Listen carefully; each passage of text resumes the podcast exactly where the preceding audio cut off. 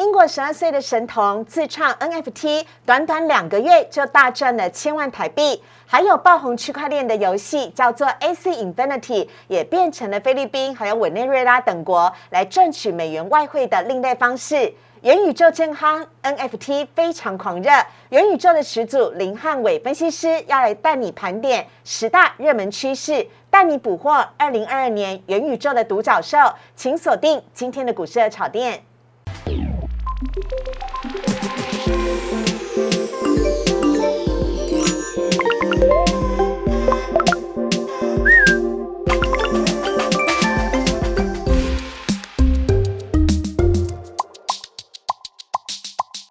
股市的炒店标股在里面。大家好，我是主持人施伟。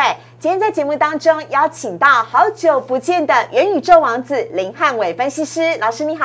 施伟好，大家好。老师这么久不见，你是不是都躲在家里面偷偷玩电玩？呃，没有啊，我在家里面继续去研究元宇宙未来有哪些商机，还有 NFT 这个最新的技术，其实未来我觉得真的是不可小觑的一个非常热门的概念哦。对，哎，你知道老师你在没有来上节目的这段时间呢，游戏股大涨，然后我每个同事都说啊，我以后要去玩电玩啊，玩电玩就可以赚 NFT，呃，赚那个相关的元宇宙的财。然后另外呢，还有人说，哎，最近很多明星都推纷纷的推出 NFT 的商品，你有发现吗？超多的，不止明星啊，大家可以发现到，像那个贤书记也发 NFT 了。最近最新的是什么？那个日出茶胎的珍珠奶茶也发了 NFT。所以可以看到，其实你只要想得到的东西，你就想要可以可以发 NFT 来发一笔财哦。真的，老师，我们来研究一下什么股市的草店的商品好了。哎，可以哦，可以啊。什么咸蛋炒苦瓜啦，搞不好都可以大卖之类的。是啊，是啊。我们来看一下今天主题的部分呢。今天来告诉大家了。明天台积电就要举办法收会喽，而且大力光也要来办法收会。今天台股强势收红，但是贵买呢也是收红的，却是测支撑，测的是季线。现在会不会就是中小型股最佳的进场时机呢？另外来告诉你啊，林汉伟分析师要带你捕获二零二二年元宇宙的独角兽，十大元宇宙趋势，请一起追起来。好，来看一下呢，今天台股的部分，来跟大家一块分享。今天呢，呃，因为呢，美国联准会呢，呃的消息似乎没有那么的鹰派，让美股今天四大指数全部都是上涨的，尤其科技股跟费半指数呢是大幅的上涨，所以呢，台股今天一开盘的时候也直直往上冲，一度的逼近了一万八千四百点。只可惜呢，后来出现了卖压，而且航运族群跟光电族群今天都是下跌的，航运跌了百分之三以上，货柜三雄以及航空双雄全部都下跌，是跌幅最多的。所以今天呢，在盘中呢一度的翻黑，但幸好靠着台积电甩尾。再度的急拉，今天台股呢是上涨了八十七点，涨幅是百分之零点四八，成交量则是略微缩小，来到了两千八百四十九亿，呈现了价涨量缩的情形。但很恭喜台股，看到连续三根的红 K，台股呢已经收复了所有的均线了。另外来看到今天的贵买指数。贵买呢，今天是上涨的，涨幅是百分之零点二二，可以看得到，今天贵买呢依旧回测了季线，而季线呢是有所支撑的，这里也呈呈现了一个多空交战的十字线，成交量呢则是稍微缩小到了七百九十二亿。好，来看到呢，今天大盘的部分呢，要来请教一下汉伟老师了。老师，你有没有觉得台股的走势跟台积电非常非常的像？尤其呢，上个礼拜哦，连续跌了三天之后，这礼拜连续涨三天，都要感谢台积电哦。啊，台积电跟台股的走势不仅一模一样，而且呢，台股的这连三根的红 K 哦，第一天礼拜一是台积电独涨，第二天昨天呢是台积电加上金融股，今天是台积电再加上营收呢创新高的台塑四宝，你怎么看一下台股今天的走势呢？对，因为台积电跟台股联动程度为什么那么高？是因为在整个加权指数当中，将近有四成的权重都是台积电，所以台积电一张股票，当然就带动整个指数的一个上涨。它也就代表说，哎，如果台积电接下来不管是在明天的法说会真的交出一个让大家非常惊艳的成绩单，又或者是说台积电未来得到法人持续加持的买盘的话，只要台积电能够突破历史的新高，但我觉得台股要越过一八六一九的高点，其实我觉得是相当有机会的啦。那只是说大家会说，哎。那台积电一直走高，但大多数股票都在跌，该怎么办？我们看购买指数的现形就可以发现到了。好，对，刚看到是大盘加权指数或台积的股价都站到所有均线之上，离前高其实真的都相当的接近。对，但你看到购买指数跟大家的手上股票比较直接相关，它代表内资，代表中小型股目前的一个走势，其实很明显。其实，在台积电还没有创高的时候，整个购买指数就领先在高档出现了比较明显的一个回跌，所以大家一直说这段时间里面股票很难做啊，好像是一个垃圾盘。我觉得都跟现阶段情况来看的话，好像这种属于中小型的股票，或者说主力的资金在这边有一些撤退，有比较直接的相关。所以大家会说，那以现在情况来看的话，既然整个大盘指数快要挑战历史的新高了，但贵买指数回到季线这个关卡，那到底接下来行情会怎么走？是大盘一直往上冲，贵买指数一直往上破底，还是？在这边反而是一个绝佳的一个买点，真的就像老师所讲的，你看到大盘哦是连续三天的上涨，是三根红 K 咚咚咚往上，但贵买呢却是往下的，但幸好季线还有支撑。所以老师，如果中小型股的部分，你目前给什么样的投资建议呢？对，我觉得以目前的情况来看，但很多中小型股其实相当的弱势啊，但已经回到季线的关卡。如果以这个贵买指数来说的话，一般来讲季线是一个上扬的，碰到季线都会有跌升的反弹，所以这两天你可以发现到贵买指数。碰到季线部分的话，好像就有一点点跌不太下去了。对，所以这边来做一个简单的假设，就是说未来大家会有两种说法，一个就是说，哎，大盘指数创新高，那贵买指数的部分在这边就会出现落后的一个补涨，它就会跟上大盘的指数的一个走势，反而在这边有一些补涨往上走高的机会存在。我觉得这是当中一个可能性。另外的可能性就是，哎，贵买指数领先创低，那大盘指数跟着要跌下来。买了，不要了。对，那我们以这样的情况来看的话，也就代表说，那到底接下来会是什么样的一个剧本？我个人的看法认为是，贵买指数补涨往上的机会比较高，因为主要原因在于说，整个大盘的部分是跟国际股市联动的，跟国际现阶段的一个多空的环境有直接的一个联动。那目前来看的话，整个美国股市也好，或者说今天的雅股，其实都是全面性的一个走高，那就代表说，你说全球股市在涨的时候，台股出现的比较明显的破底的发展，我觉得机会是比较低的。是，所以既然大盘假设未来是会往高点挑战的话，那贵买指数我觉得落后补涨的机会就会比较大。所以这时候大家就要去考虑到，那这些中小型股到底该怎么看它的强弱程度？对，怎么看呢？老师怎么判断？对我举两档股票做例子啊，我们可以看到像最近非常热的这个 mini LED 的富彩投控，你看它股价基本上，你看到大盘指数是不是？震荡之后又站回到所有均线之上，是。但复彩的部分的话，你看它现阶段整个均线多头排列还守在五日线之上。嗯。虽然说这两天高档出现震荡，但有没有跌破五日线关卡？没有，它是完全没有。对，代表还是盘面上的强势，它走势上比大盘指数都要来更强，甚至比台积电来的更强。所以如果说以这样的标准来评断的话，如果你手上有持股类似复彩一样的话，我觉得大家都可以持股续报的动作。OK。那看到下一档的部分是台雅，台雅在之前其实非常热门的，就叫光磊，对不对？就叫光磊。那一样也是做 LED，但只是因为它切入到第三代半导体，那现在让第三代半导体的股票相对的比较弱势，对，所以这个情况就导导致说，你看它的股价的线型，它跌破五日线之后，又加速跌破月线的关卡，有点类似这个贵买指数一样，再往下就要回收到季线的关卡，是啊，所以就代表说，以它的股价的一个线型，它是比大盘来的弱的股票，那这种股票你就要留意到喽。如果说这几天没有办法回到月线，没有办法回到无线之上的话，可能我觉得它还是有在回测季线的一个压力存在的。OK，好，所以呢，中小型股的强弱，林汉伟分析师教你来判断，希望大家可以学得会。现在搞不好就是贵买哦，中小型股最佳的进场时机点了。接下来呢，看到三大法人的部分，今天三大法人呢合计是买超了一百零四亿，外资是买超一百二十七亿，投信则是卖超了十一亿。外资买些什么？外资今天买了中信金，以及理所当然一定会买台积电。玉山金、中钢以及大头卖了华航、友达、开发金、联电以及永丰金。投信买些什么？投信买了国泰金、开发金、群创、中信金跟友达，也卖了华邦电、新唐、强茂、天域以及景色。以上提供给大家来做参考。接下来迫不及待了，元宇宙十大趋势，等会林汉伟分析师告诉你。我们先稍微休息一下，请上网搜寻股市热炒店。按赞、订阅、分享，开启小铃铛。哪些股票会涨？哪些股票会跌？独家标股在哪里？股市热炒店告诉你。二零二二年元宇宙是否会继续独领风骚呢？谁会是元宇宙当中隐藏的独角兽，让你可以事先的先来独家掌握。我们赶快来邀请到的是林汉伟分析师，欢迎老师。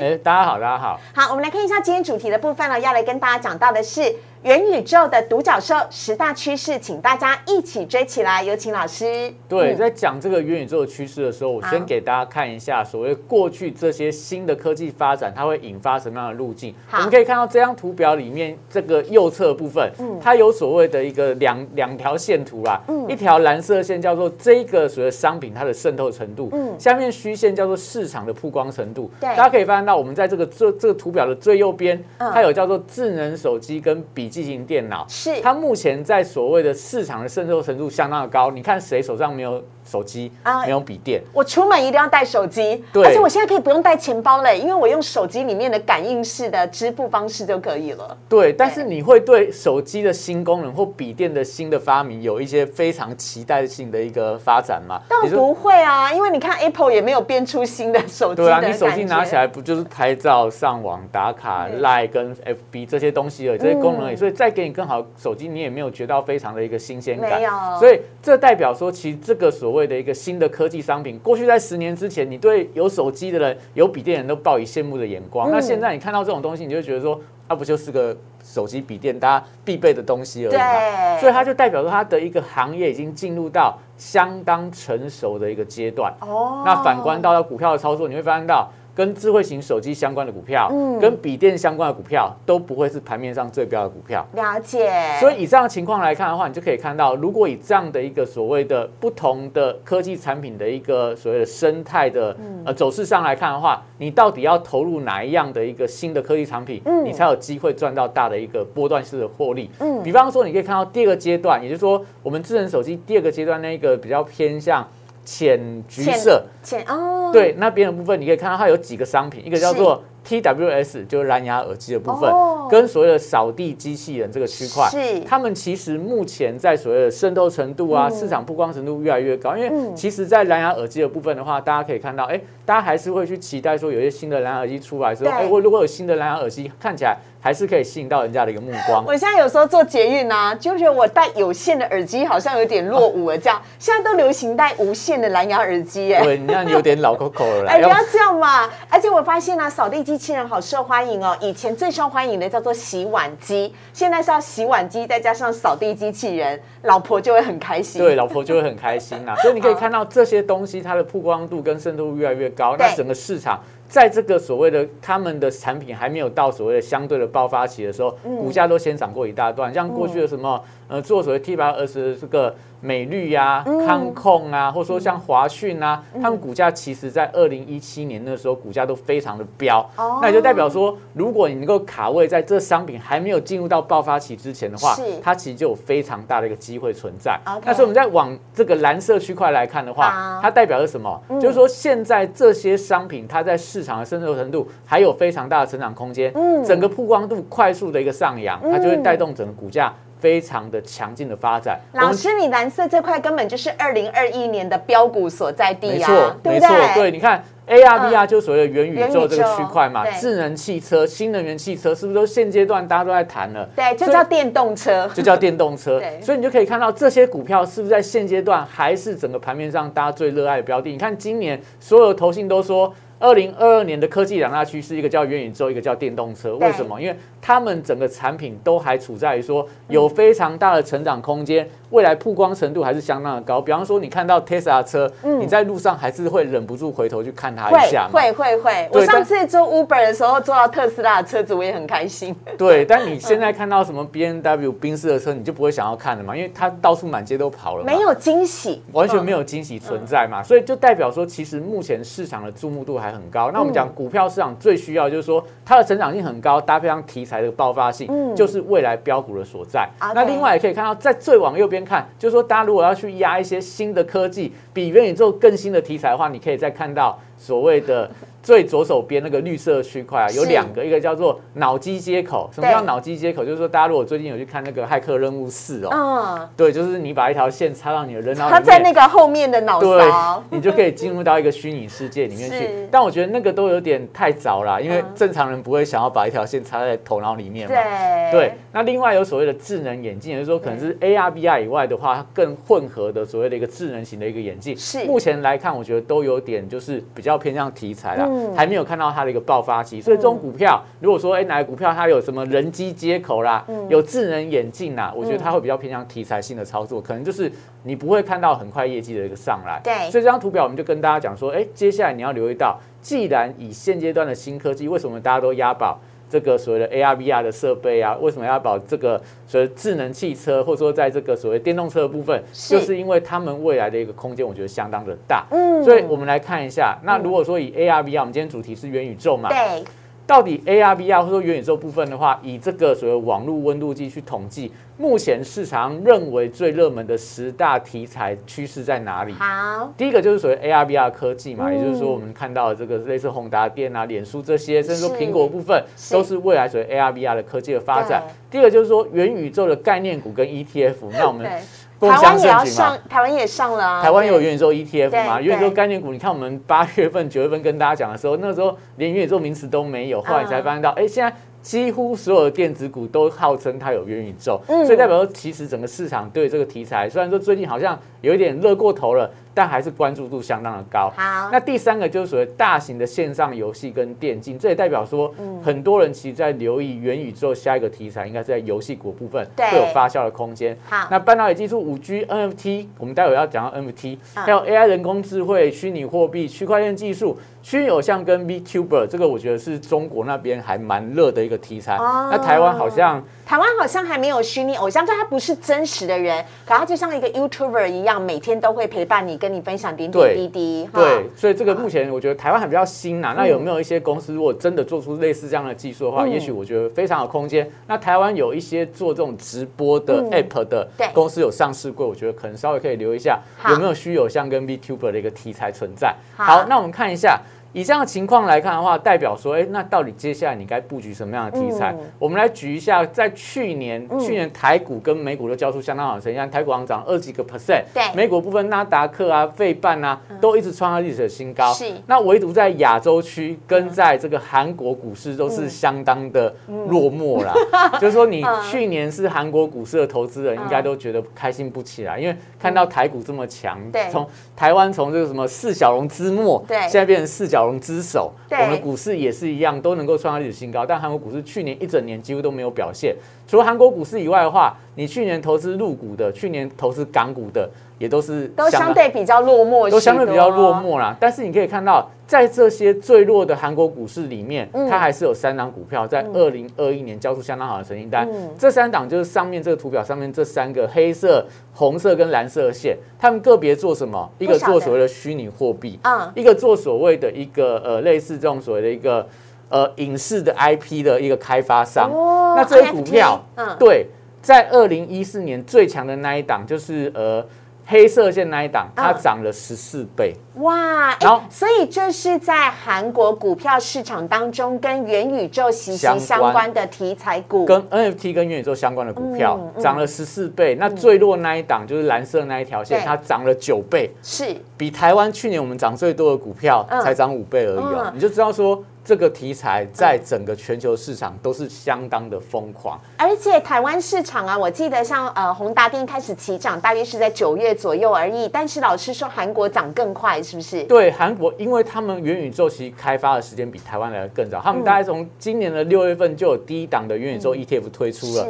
那从三月份这些股票就开始动起来了，所以也就代表说，其实在全球的元宇宙开发当中，嗯韩国是我觉得是当中其实走的比较快的一个国家。好的，所以呢，你看到韩国的指数啊，股票指数一直往下跌，但是往上看到的是相关的元宇宙 NFT 的指标股呢，却是一直屡创新高，甚至是翻倍涨。那我们来看到中国大陆的部分也是一样，对中国部分，我记得我们上一次十一月份跟大家讲 NFT 的时候，好像是十一月中吧。台湾那时候还没有人在跟你讲 NFT，我们就在这个热炒店领先跟你说 NFT 的一个题材，独家 对独家。那你看十一月份是不是中国股市的部分也是一样？十一月份 NFT 开始全面性的起涨，从八百八十一点，这是 NFT 的指数哦，中国 NFT 的指数，对，八八一涨到一五零五，哇，指数涨了快要一倍哦。你想里面相关的个股可能两倍、三倍、五倍的都有哦，所以这也就代表说，你看到你如果知道看国际股市相关的题材的话，嗯，你就可以捕捉到这一次台湾相关 NFT 的标股，比方说什么。辣椒啦，Oh my God 啦，对，这些股价都涨了一倍以上，都是跟 NFT 相关的一个股票，所以这代表说，其实你固定收看我们热炒店都可以取得非常新的一个资讯，都可以找到当中的一个大标股。是，我们要谢谢汉伟老师都带来独家的资讯，而且是领先潮流、最先讲元宇宙的。那接下来呢，每次汉伟老师来都会带给我们一些国际的新知啊。我们来看到，这是来自于法国的小神啊，法国的小神童，哎，英国的小神童，不好意思，他只有十二岁。对，它只有十二岁。我们刚刚跟大家说，你可以发现到最近在这个礼拜里面，台湾中小型股跌得很重吗？对，游戏股是当中沙盘的一个重心。但我们要跟大家讲，其实世界不是只绕着台湾转的，你还是要看一下国际上面 NVT 题材。如果全球的 N V T 都出现了大崩盘，嗯，你对 N V T 题材要特别的当心。但全球 N V T 的一个所谓市场还是相当热络的时候的话，我觉得台湾的 N V T 相关的概念股回档的时候，你反而要站在低阶的买方。那我们首先看到这个是去年相当知名的一个传奇啊，嗯。十二岁的英国神童，他从六岁就开始学学写程式。对，那到了十二岁的时候，他在一个暑假创出来这个所谓金鱼的 NFT，嗯，两个月就卖了一千多万的台币。天哪！我跟你讲，我一辈子目前还没赚到这么多。对啊，他两个月就赚到，而且才十二岁。才十二岁，你想想看，这真是一个神童啦。那也代表说，如果说你对 NFT 这个市场、虚拟货币的市场有投入的话，你都有机会。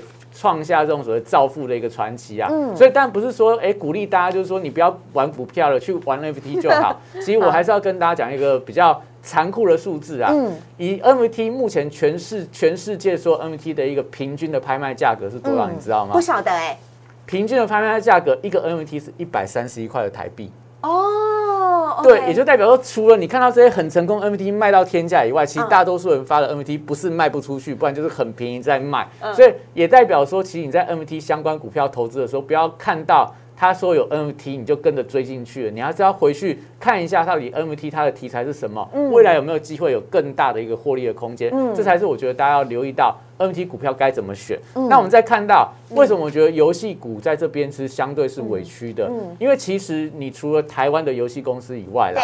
在中国、在美国、在全世界主要的游戏大厂，现在都在做什么事情？嗯，他们都在考虑开发所谓 NFT、NFT 的一个游戏。为什么呢？是因为可以边玩边赚对，边玩边赚，让整个游戏玩家有一个合理可以玩游戏的一个理由啦。就像以前我看到我小孩子玩游戏的话，我就会说：“哎。”麦克上啊，按那一摇我出逃。哎，什么 Q 感啦，什么都讲出来。对。但是现在你看到小孩玩游戏的话，你可能要问他说你在玩什么游戏？NFT 游戏你要鼓励他，还可能他说你电脑够不够啊？我帮你升级，网络会不会太慢呢？因为他可以让他边玩边赚，所以很多小学生因为玩了 NFT 游戏的话，是他的。月收入月薪比他爸爸妈妈还要高，对，所以这个我们讲说，现在这个市场上最流行的一档这档游戏。是啊越南开发的，叫做 AC Infinity 哦，但是它在全世界有三个国家特别了哈，一个是美国，还有另外一个是菲律宾，另外一个就是委内瑞拉，而且上次啊汉伟老师来的时候就有说过了，AC Infinity 的这一款游戏，它完全的颠覆了菲律宾很多。经济相对比较辛苦的一些人的一个生活方式，因为他们真的靠打游戏来赚钱。对，真的靠打游戏赚到比认真上班赚更多的钱。那我们简单去讲一下，就是说这样的一个模式，你说台湾游戏的厂商有没有办法开发出来？那我简单去解释一下。Asus Infinity 它怎么样去透过游戏去做一个边玩边赚的一个模式？也就是说你要玩这个游戏，你一开始要买三只 Asus 这个虚拟宠物部分，是来获得游戏的入场券。你要先花钱买了这三个宠物，它才会帮你战斗、帮你繁殖、帮你去占到地皮。那这些做这些所谓游戏的过程里面，你可以取得三种不同的货币，一个叫做 SLP，也就是说你要养这一个宠物的话，你可能要让它活动啊，你要让它吃饲料啊，你要耗费 SLP 的货币。另外，ASIE 就是所谓的一个这个所谓的宠物的 NFT，也就是说你要养这个宠物，它最后变成 ASIE 的 NFT 的代币，你可以把它卖给你养的很强，练到超强的时候，你可以把它卖到很贵很贵的价钱，嗯。因为它的战斗力特别的高。是。那第三个叫 AXS 跟其他资源，它主要是要让来让来辅助你的这个角色成长的更快。哦。那代表说这个游戏在做的事情，就是说你边玩你边可以取得这些的资源。对那 SLP、ASIE 跟 AXX 这三个东西，嗯通通都可以在交易所卖钱。哇，哎，老师，这完全颠覆大家的概念，对不对？因为以前我们玩任天堂啊，或玩其他游戏，你就是只能存在那个游戏机体里面而已嘛，在那个游戏里面。但它现在这个 S Infinity，它可以把它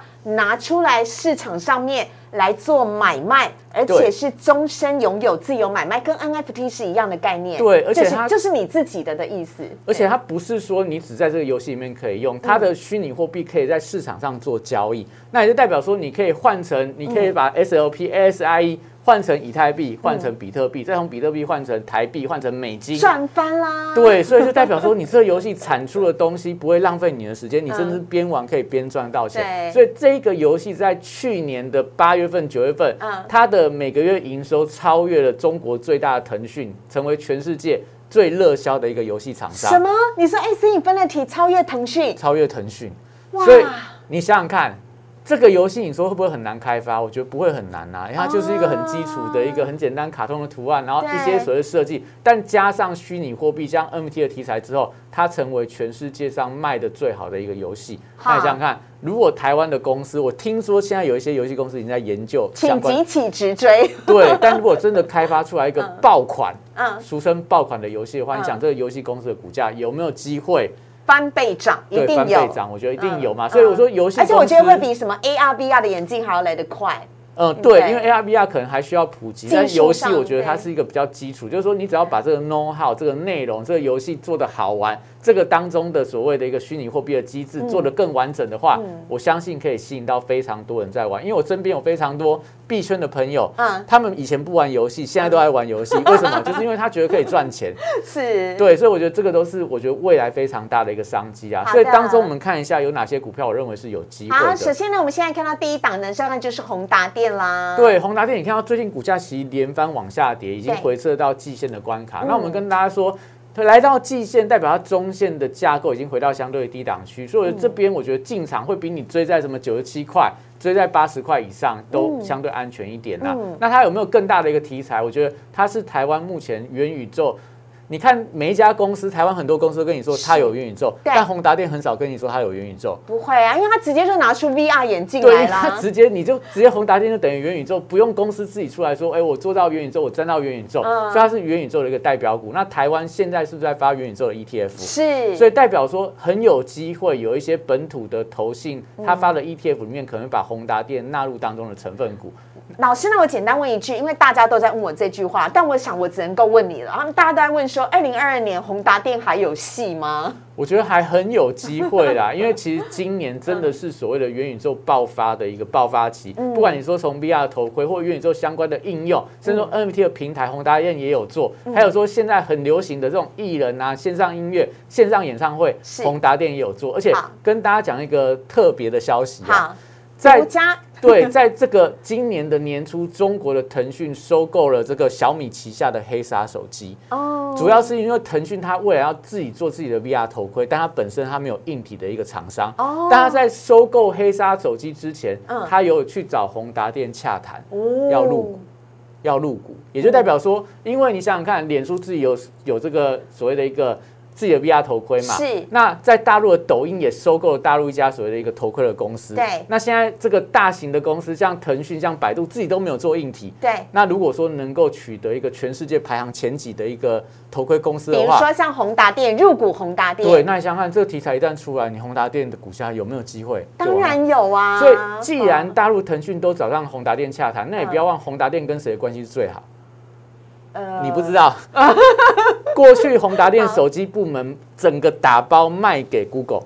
哦，对，因为他以前帮 Google 代工手机嘛那 Google 旗下有没有做 AR、VR 头盔？以前有做 AR，、嗯但是它的部门跟整个一个所谓事业体不是非常的大。嗯那宏达电本身跟 Google 关系好，技术的实力又够，那我不知道他会不会又 又把这个 VR 的部门又卖出去。但是我觉得代表说，其实它本身，我觉得它还有这种所谓的未来跟大厂合作啊、并购的题材，以股价来到现阶段的位阶，我觉得如果你以中长线的角度来看的话，也许它还比较弱，那往下跌的过程因为，我觉得都还可以逢低的承接。好的，强强结合，我们非常的期待宏达电。下一档呢要来看到的是玉金光，玉金光我们其实也早讲的非常的早啦，嗯我们大概在这个呃所谓的九月多的节目里面就跟你提过玉金光这张股票可以留意了。嗯那你看到股价从十月大家还没注意到，十一月大家开始发现到玉金光它其实是全球嗯 AR VR 最大的一个社会厂商。到了今年的一月份，股价已经冲到五百九十三块了，是。这个波段涨幅非常的可观。嗯。那最近当然股价也一样回到月线的关卡，嗯。但是如果以这个法人报告，就是说今年你除了这个脸书的头盔、嗯。苹果的头盔以外的话，还有非常多的厂商都要推出它 VR 的一个演技。是。那当中最大镜头受惠厂就是玉金光，所以玉金光今年扩大它的产线，我觉得它在这一块事业体的部分，它的成长性相当的强。嗯所以法人其实都不断调高目标价，我觉得这张股票你也可以特别的留意它。好，下一档我们来看到的是华研，对华研，我们就刚跟大家提到了嘛，就是说 NFT 的题材，你一定要留意到，有一些 NFT 题材它可能就是只是一时的，就是说它可能就是发完之后就没了。但有一些 NFT 题材如果是细水长流的话，我觉得都可以特别留意。所以这张股票你可以发现到，我们其实在这个十一月份节目就已经跟你讲过，华研你可以留意到，因为它旗下真的有非常多的艺人。对，忠孝东路走九遍的动力火车，对，那但是那时候讲的时候，嗯 我觉得这公司的反应比较慢啊。嗯。如果是我那时候，我就开始发 NFT 对啊，你看它前面的成交量都很低耶，对，但是嗯。你看它最近开始爆量了，为什么？因为它真的开始发行动力火车的 NFT，你买它的 NFT，你可以去参加它的演唱会，你可以拿到它的海报，嗯。你甚至都可以到后台去跟动力火车，哎，可以打一个招呼啊，代表它有一点类似这种这种数位的贵宾卡的感觉。嗯。那我觉得代表说，其实以华研旗下那么多艺人，那么多的音乐 IP，是。它未来是不是有非常大的想象空间？嗯。所以现阶段台股你要可以留意到哦，我们过去常常在说什么。大同有土地资产啊，所以它股价委屈了啦，对还有什么什么台肥啦、农林啦、台火啦，这种拥有非常大片土地的股价都会被低估。那以后在数位世界里面有数位资产的公司，你嗯都可以特别留意它。好好，那呃，华研呢有很多很多的艺人哦，大家可以好好留意。最后我们来看橘子甜不甜？橘子，但现在丢席就比较甜啦，所以过年都要吃橘子哎，而且现在所谓的一个寒假期间，有些县市已经提早放寒假了嘛，对桃园桃园对，所以在家里面，我觉得这个玩游戏的人数会直线的上升啊。那加上说，其实在一月二十号又有所谓的国际的游戏大展，这种题材带动底下，本来就是旺季。那你说橘子除了游戏本身以外，它有没有新的题材可以加入？其实它在去年宣布说，它投入国内的不管是这个漫画跟小说的平台，五年要投五亿的一个台币。是那就代表说，它未来只要这些所谓的漫画跟小说有一个漫画特别的有名，或者嗯小说像这个九把刀小说这么热卖的话，对对诶它可以卖出多少的 IP 的一个产权哇？所以我觉得你也可以留意到，我觉得它有点类似华研一样嗯，在所谓的漫画界、在小说界里面，只要培养出一个爆款的小说嗯，它就非常有机会。那股价部分也是一样，在这边出现了高档的一个回跌，是快到季线的关卡，我觉得这边都可以留意到它低阶的买点喽。好的，我们在今天节目当中呢，林汉伟分析师带来的元宇宙的题材哦，真的是聊得非常的过瘾。我们也非常的谢谢林汉伟分析师，感谢。好，接下来呢，来看到网友提问的部分，来看到的是 Q&A 啊，我们要加快一下速度了。驱动 IC 瑞顶喷了两天，但是细创怎么了？网友很关心，老师。我觉得，但瑞鼎能够往上走高，是因为它新挂牌，所以我们嗯。讲说新不旧不如新嘛，嗯。新的东西它就会有一些新的一个所谓的市场的一个想象空间。那细创的部分不是说它不好，但是整体上来看的话，嗯。因为它题材性不如瑞鼎那么强，那最近整个驱动 IC 的股票，不管是联咏啊、天域啊、敦泰啊，股价的走势比较弱一点，嗯。所以细创本身它的走走势弱势，跟所谓的一个题材性不太够，我觉得有直接的相关。好，下一题呢，我们来看到是东森呢，是不是已经打底完成了，还是只是疫情短暂的涨一波而已呢？我觉得从现行的角度来看的话，这典型就是低档开始转折往上的股票。你看均线多头排列，低档出现出量的一个攻击，目前都沿着五日均线往上攻高。所以你说它会不会是疫情所带动短线上走一波，还是说它未来有比较大的一个行情可以期待？就回归到现在的电商，现在所谓的一个宠物云的一个布局，其实东升现在法人是非常看好今年的一个发展的。OK 哈，下一档呢，我们来看到的是中环，中环十二月的营收月减，然后现在又被处置了，应该要收手吗？还是要等到它十九号的出关行情？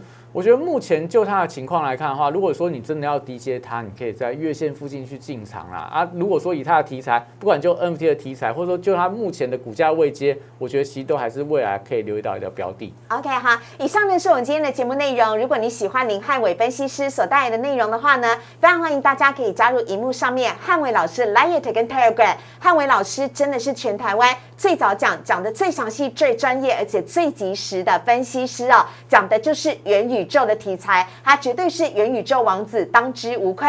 请大家呢可以加入荧幕上面汉伟老师的 Light 跟。而如果你喜欢股市的草甸的话，周一到周五的晚上九点半，我们都在 YouTube 首播哦。请帮我们订阅、按赞、分享以及开启小铃铛，感谢大家。我们非常的谢谢汉伟老师，谢谢，谢谢，拜拜，明天台股加油。